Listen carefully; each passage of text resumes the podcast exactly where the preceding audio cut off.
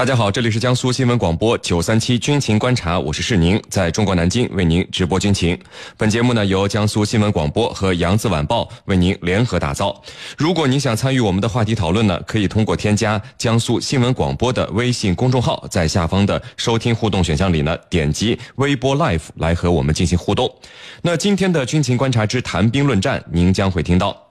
中国四十多架战机挂载实弹潜出西太平洋和巡航警戒东海防空识别区，并首次飞越宫古海峡。如此大规模的动作透露出哪些信息？此外呢，我们还将和您关注俄军将与巴基斯坦举行联合演习，有媒体称就像给了印度一记耳光。俄罗斯为何会有如此的安排？我们的军事评论员呢，稍后将会为您详细解读。在孙主编说军事环节，将会为您讲述美国政坛的双面人。参议员麦凯恩的故事。好，首先进入到今天的军情观察之谈兵论战。您接下来将会收听到的是军情观察之谈兵论战。好的，那今天的军情观察呢，我们邀请到的两位军事评论员分别是解放军国际关系学院的陈汉民教授和解放军南京政治学院的袁周教授。两位呢，照例来和我们的军迷朋友们打一个招呼。呃，军迷朋友们，大家好，我是陈汉。军迷朋友们，大家好，我是袁州。好的，那收音机前和网络在线收听我们节目的军迷朋友们，如果你想参与我们今天的话题讨论呢，依旧是可以通过添加江苏新闻广播的微信公众号，在下方的收听互动选项里呢，点击微博 Live 来和我们进行互动。我们来看到今天的第一条消息。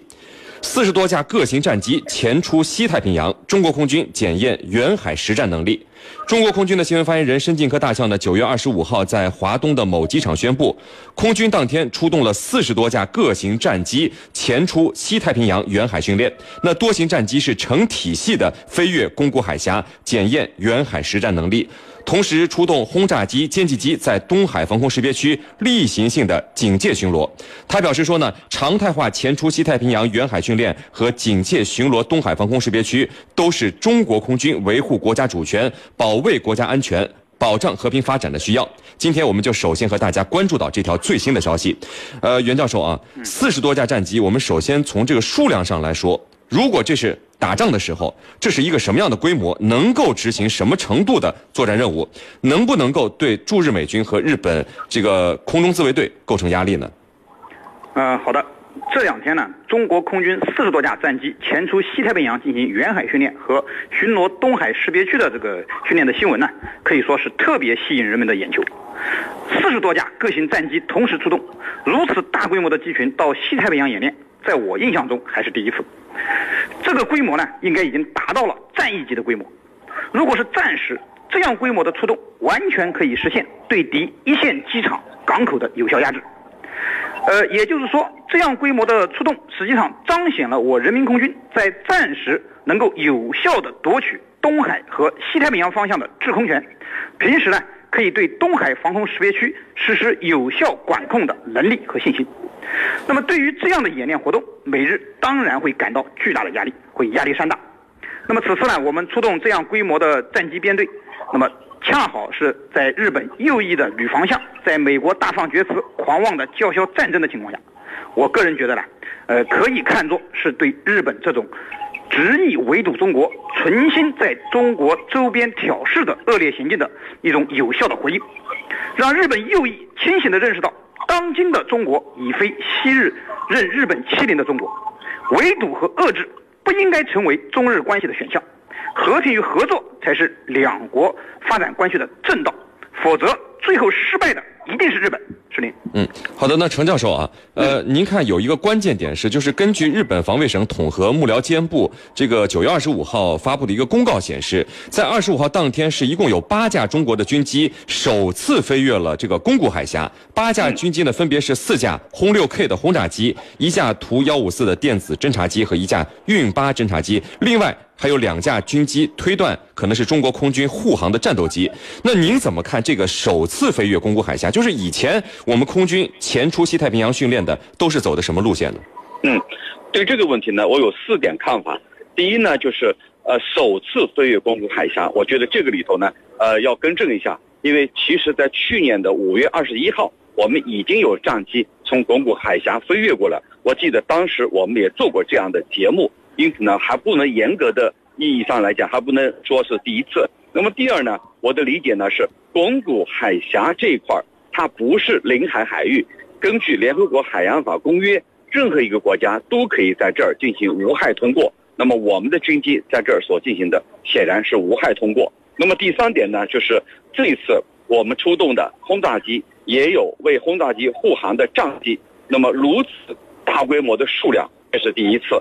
它所表达的是我们在强军目标指导下遂行使命的能力得到大大的提升。那么第四点，其实刚才袁老师也讲到了，就是他是在日本右翼分子叫嚣要和美国共同巡航巡航南海的背景上，我们所展示的这个行动，那么它可以大大的震慑日本的右翼分子。那么这几天，我们的解放军报、我们的外交部连续发表评论，警告日本右翼当局不要误判形势，不要踩踏我们的红线。我觉得这里头都是有着相关的联系的。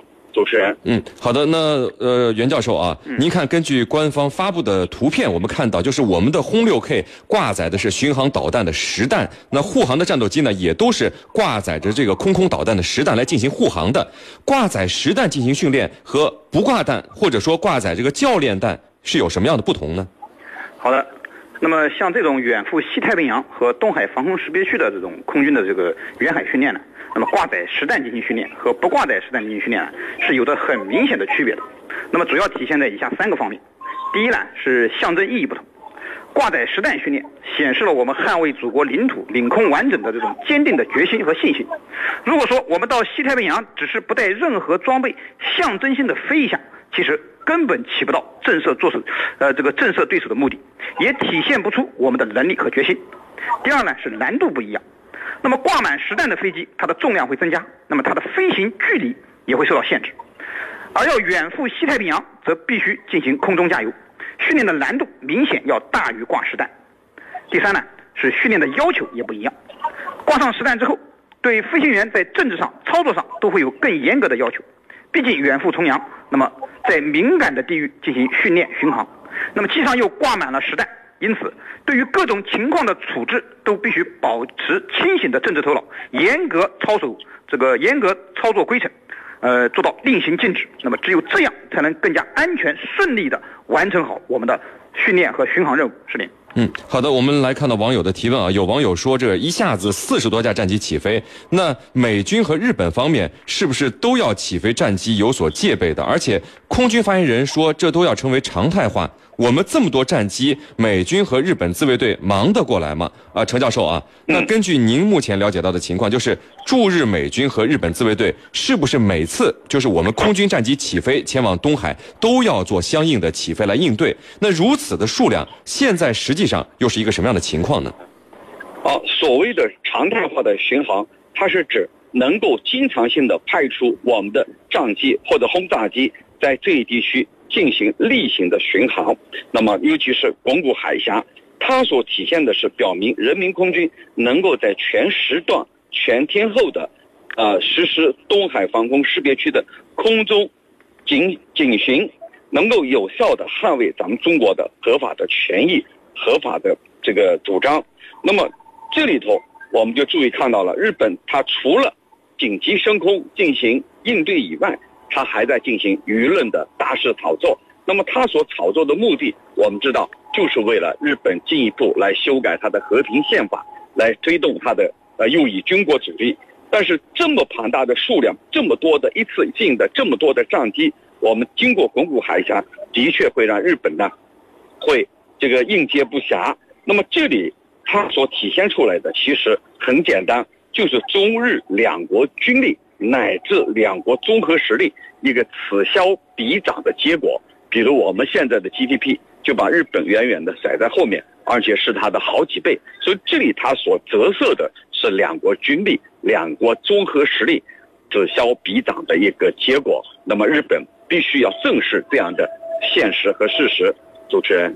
好的，那各位不要走开，接下来呢是半点广告时间。在简短的半点广告之后，我们将和两位评论员一起来和大家聊到今天军情观察之谈兵论战的另一个话题。